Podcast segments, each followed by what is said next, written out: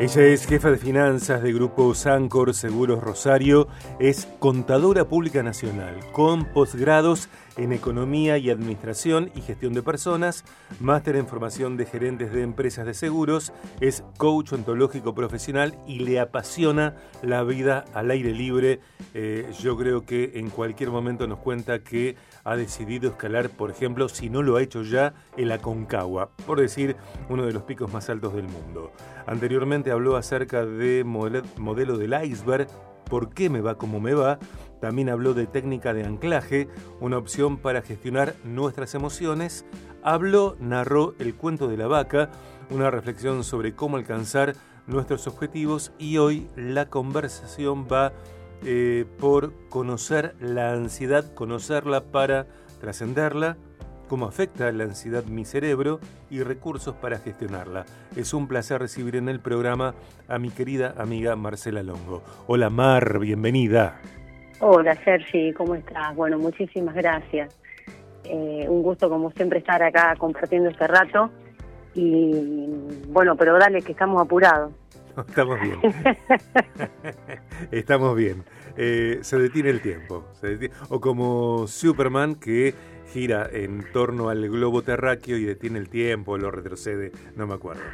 no, pero es la eh, paradoja por el tema de hoy, la ansiedad. ah, claro, mira, qué lento, estoy tortugo. Perdón, estoy hecho un tortugo en este jueves 15 de febrero. Eh, bueno, vamos a eso, vamos a... ¿Qué tema, no? Porque, ¿Qué tema la ansiedad? Que es multicausal. hoy en día no siente ese estado en un, momento, ¿no? Que es multicausal y es una de las eh, situaciones, de las afecciones que más que, afecta a más personas en el mundo, la ansiedad.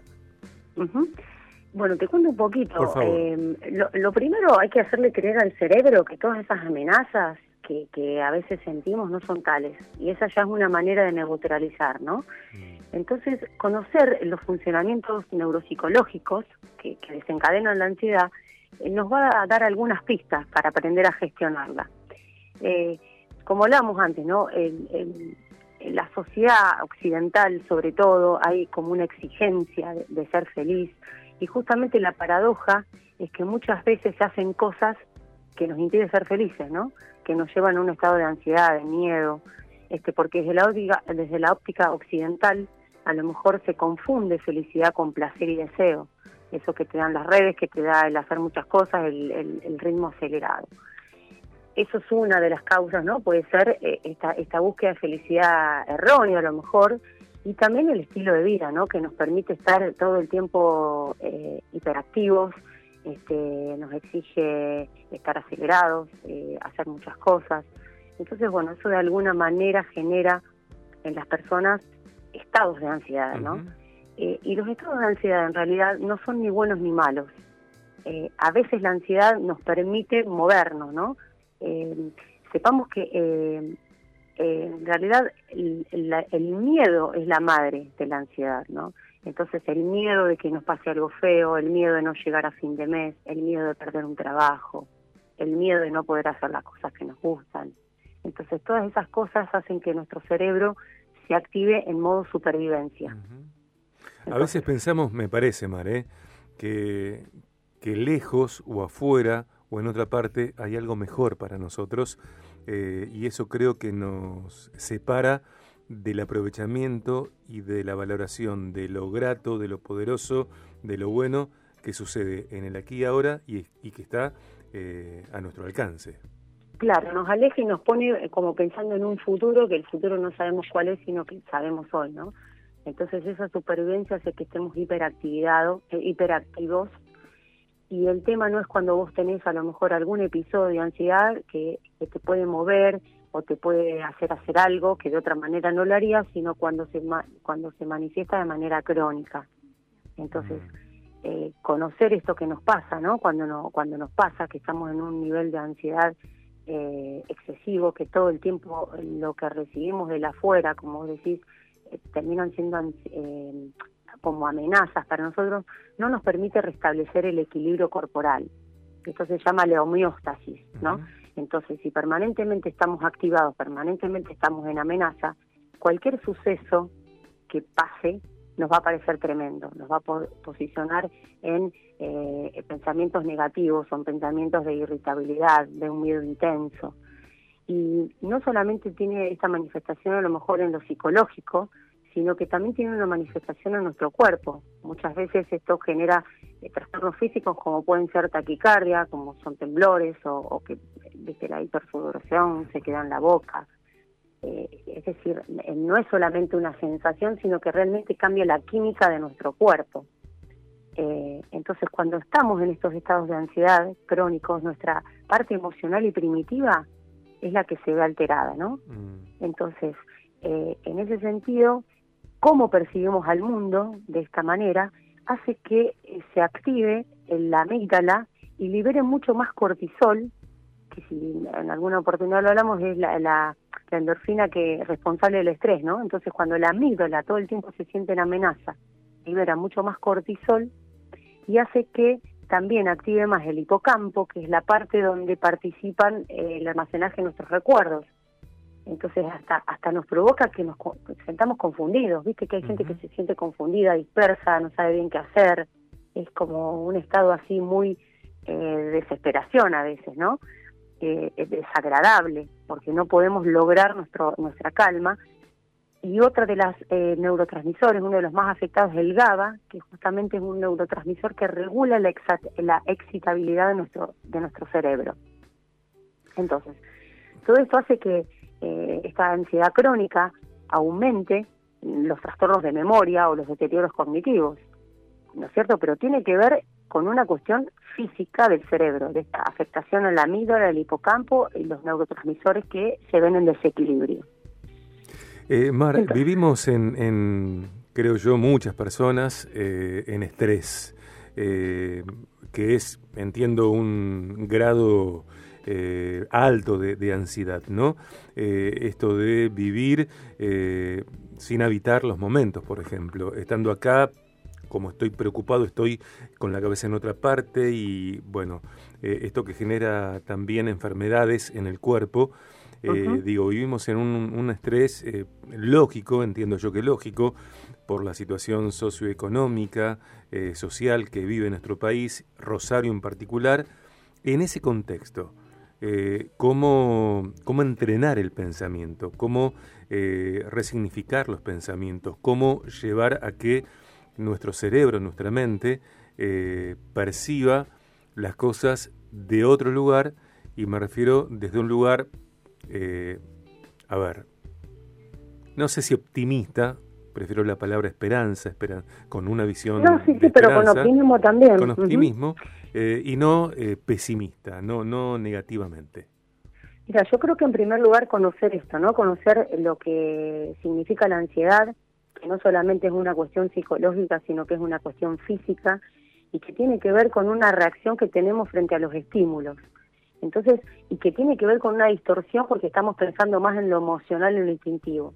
Es decir, ya conociendo eso, cuando vos te descubrís en un estado de ansiedad que te está dando falta de satisfacción o, falta de claridad para tomar las decisiones o falta de claridad para lo que tengas que hacer, lo primero es eso, decir, bueno, conocer esto, porque si no lo conoces lo pasás de largo como si fuera algo que le pasa a todo el mundo. Y en realidad nos pasa a todo el mundo, pero no todo el mundo sabe qué hacer con lo que nos pasa. Entonces, lo importante es conocer qué podemos hacer con esto que nos pasa. Primero conocerlo.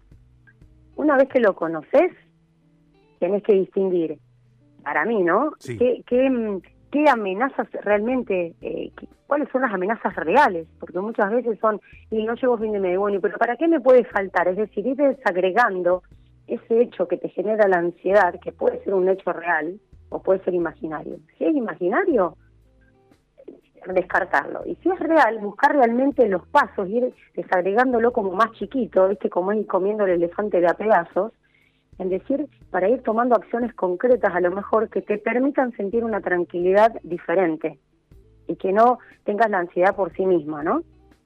Entonces, eh, una de las cosas es evitar justamente una eh, las distorsiones cognitivas, es decir, hay veces que tenemos una manera de hablar que decimos, no, me voy a morir, si eh, me va a agarrar un paro cardíaco, esto me deprime, es decir, tratar de evitar y ser conscientes de esos pensamientos escépticos de esos pensamientos negativos que tenemos, que se dicen como al pasar, porque muchas veces se, se dicen como algo habitual, bueno, cambia eso por algo, por, por, por mensajes habituales que te favorezcan a lo que vos querés decir. Entonces, entendiendo, no, bueno, esto es solo una crisis, bueno, a ver, me voy a sentar a desagregar cuál es el problema y qué puedo hacer con esto.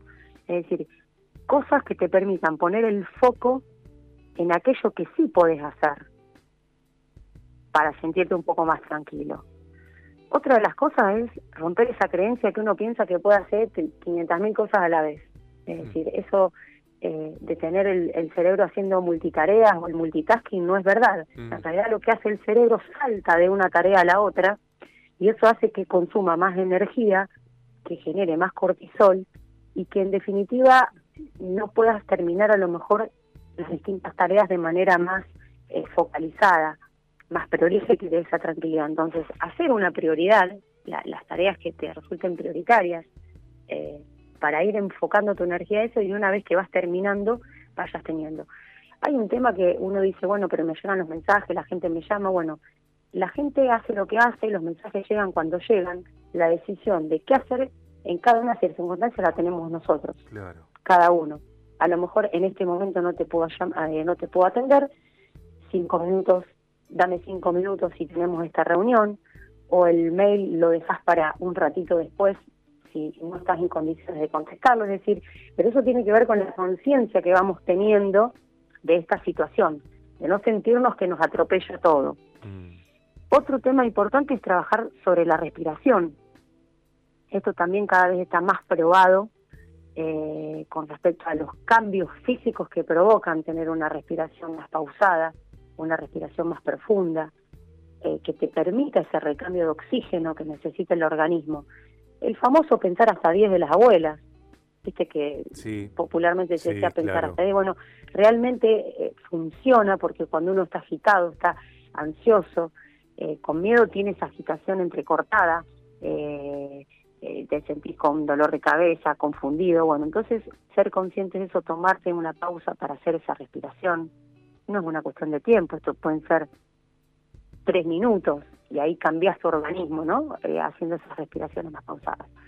Lo que también siempre aparece en las recomendaciones de todo tipo, el ejercicio físico. Eso te ayuda a combatir la ansiedad porque libera el estrés, ayuda a liberar el estrés, provoca eh, la producción de endorfinas, que son aquellas que los neurotransmisores que te producen sensaciones de bienestar y de placer, y disminuye las sensaciones de dolor que puedas tener. Entonces, ejercicio físico es el que más te guste. Si elegís algo que tenga que ver con el aquí y el ahora, como decís, como puede ser un yoga, un tai chi, algún otro deporte más tranquilo, también haces las dos cosas a la vez.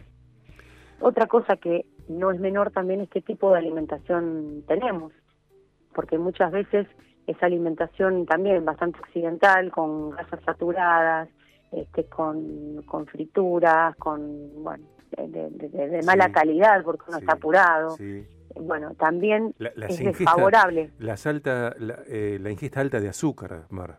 La, la, azúcar, las harinas blancas, bueno, eh, es desfavorable para el bienestar cerebral. Es decir, siempre un alimento fresco, una fruta, eh, los frutos secos, bueno, lo que sabemos que se tiene que consumir, no, no te digo que no nos comamos una media luna cada tanto, pero digo sí, a lo mejor cambias algún hábito en tu alimentación, también puedes llegar a, sentir algún beneficio físico que te retroalimenta tu bienestar este, emocional. Así que bueno, ahí tenemos eh, varias cosas, si querés repasamos, es decir, evitar los pensamientos catastróficos, eh, esas distorsiones cognitivas que parece que está todo mal, a mí me pasa de todo, eh, todo lo malo que me está pasando, bueno, cambiarlo, ser consciente de que eso no te favorece y cambiarlos por otros más sanos, romper con esa creencia de pensar que hacemos mil cosas a la vez, elegir qué vamos a hacer y qué tiempo le vamos a dedicar, y que no tenemos que dejar de hacer en ese día, a lo mejor porque es prioridad y a lo mejor resignar algunas otras. El tema de la respiración, uno o tres minutos, lo que vos quieras, para cambiar ese oxígeno y facilitar eh, la liberación de endorfinas y la liberación del estrés, el ejercicio físico y comer sano. Así que con esas, con esas, digamos, sería como la, como las propuestas ¿no? de, manejar este, esta ansiedad. Y lo primero es conocer de qué se trata. Todos la sentimos, ahora no todos sabemos qué hacer con eso. Hoy espero haber sido un aporte para haberles brindado, además de saber que estamos ansiosos, decir, bueno, yo ahora que lo sé, sé también qué puedo hacer para manejarlo diferente.